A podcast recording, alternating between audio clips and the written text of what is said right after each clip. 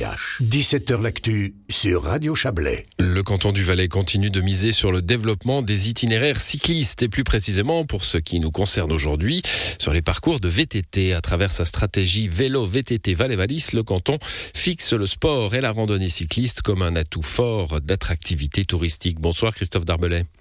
Bonsoir. Vous êtes chef du département de l'économie et de la formation. Aujourd'hui, vous dévoilez, euh, dévoilez de nouveaux itinéraires longs à étapes qui verront le jour progressivement ces prochains mois. Il y en a un qui est déjà, qui est déjà prêt. Derrière cela, euh, évidemment, il y a cette stratégie VTT et vélo, une façon de donner une, une nouvelle image euh, du Valais, euh, une image quand il n'y a pas de neige. Non, c'est pas ça. Je pense qu'il y a une volonté du canton, c'est celle du Conseil d'État d'ailleurs dans le programme gouvernemental de développer un tourisme quatre saisons. On a aujourd'hui une activité hivernale autour du ski qui développe pratiquement 2 milliards de francs par année.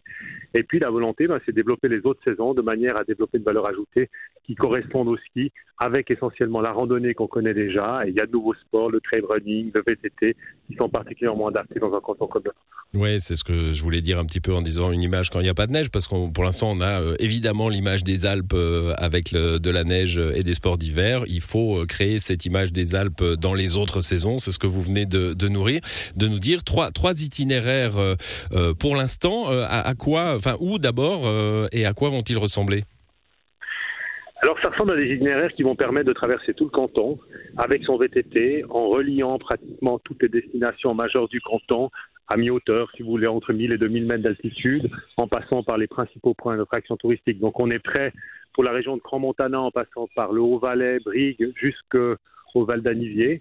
Et puis les autres destinations suivront. On a beaucoup de retard en la matière en en général par rapport à d'autres cantons qui sont des concurrents sur le marché. Mais on a essentiellement du retard dans le Valais roman par rapport au Valais qui est pratiquement prêt. On a une réception un peu, un peu hachée. Christophe Darbelay, je ne sais pas si vous êtes en, en Il y a un peu mouvement. de vent, il y a un peu de Ah, vent. il y a mais du vent, me mettre à l'abri du vent, mais à Martigny, c'est pas facile. Ah oui, non, bah Martigny, c'est impossible, euh, monsieur Darbelay, de se mettre à l'abri du vent. Bon, on, on a bien compris ce que vous disiez tout de même. Euh, et et j'ai cru déceler, euh, voilà, le Haut-Valais, ça marche bien. euh, dans le Valais roman, c'est un peu plus compliqué. Le, le cliché fonctionne. Donc le vélo, ça roule mieux euh, dans les cultures germanophones que latines? Ouais, c'est pas un cliché, mais je pense qu'en matière de développement touristique, le Haut-Valais a toujours euh, une idée d'avance. Ils sont beaucoup plus actifs et proactifs dans le développement de projets. Et c'est ce qu'on constate aujourd'hui. Aujourd'hui, en Valais, on a pour le VTT des destinations dans le Valais roman pour euh, le bike avec des bike parks. Celui des Portes du Soleil dans du Midi est magnifique. Vous avez aussi euh, Verbier, vous avez Grand-Montana, du côté de Zermatt, ça marche bien. Mais pour ce qui est des liaisons entre tous ces itinéraires, lorsqu'il s'agit de traverser le canton de part en part, eh bien, on va traverser 70 communes. Et là, il faut que les communes soient un peu plus actives. Certaines font un grand travail, d'autres sont encore très, très attentistes.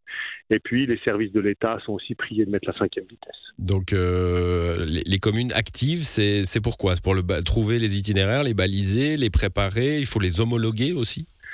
Alors, la responsabilité du canton, c'est de coordonner le projet, c'est d'investir dans le design de ce projet, c'est aussi de financer le balisage, c'est un coût important. Et puis ensuite, eh bien, les communes sont censées payer pour euh, l'homologation des itinéraires. C'est pas une petite chose. Là, je suis conscient que c'est peut-être un frein, un facteur bloquant de ce développement de projet, mais on va voir comment on peut le faire parce que ce sont des itinéraires majeurs qui sont d'importance cantonale et qu'on veut développer pour l'intérêt de notre tourisme. En quoi ça consiste une homologation de, de parcours?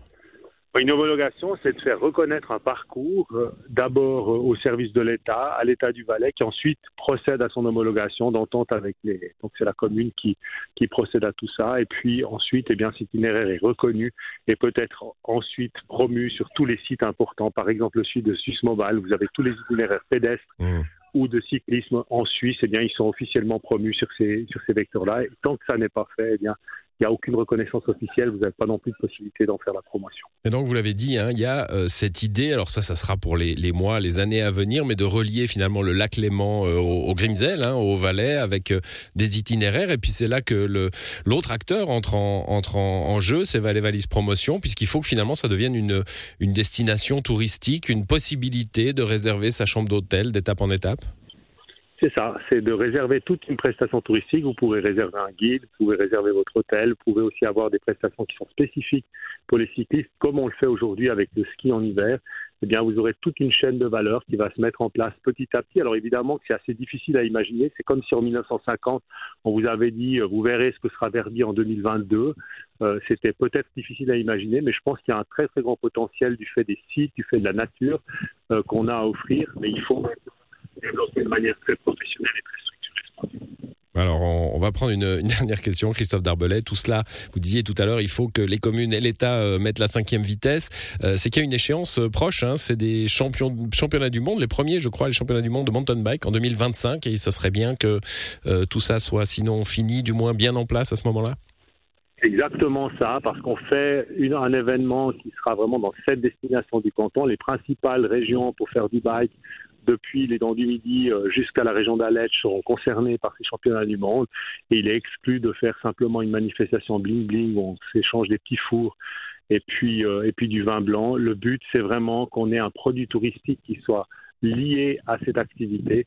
Et ça, je crois qu'on est en mesure de le faire. Le Haut-Valais l'a prouvé. Maintenant, on doit mettre euh, les bouchées doubles pour arriver à le faire dans le Valais roman. On a eu exactement la même problématique en 2025 avec les championnats du monde de cyclisme qui n'ont jamais eu lieu pour cause de Covid. Mmh. Mais là, on avait dû aussi au forceps créer 15 itinéraires majeurs pour le cyclotourisme. Donc là, on parle de cyclistes sur route et pour le VTT, c'est la même chose. Il n'y a pas de raison de se positionner au niveau international si on n'a pas un produit qui est top à offrir. Merci pour ces explications, Christophe Darbelet. Bonne soirée. Merci, au revoir.